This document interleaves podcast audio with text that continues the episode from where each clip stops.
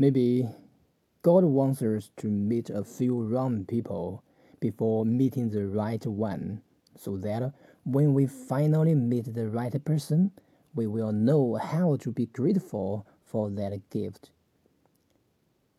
When the door of happiness closes, another opens. But oftentimes we look so long at the closed door that we don't see the one which has been opened for us. The best kind of a friend is the kind you can sit on the porch and swing with, never say a word, and then walk away feeling like it was the best conversation you've ever had.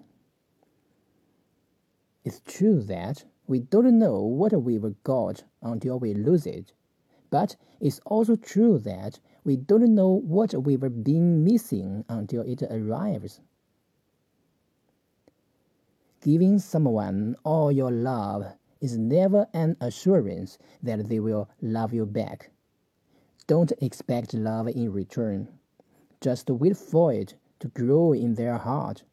But if it doesn't, be content it grow in yours.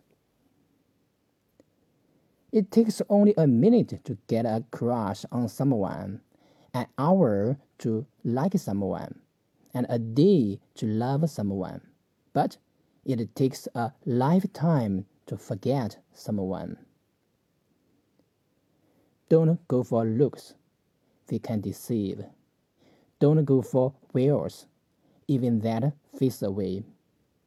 Go for someone who makes you smile, because it takes only a smile to make a dark day seem bright.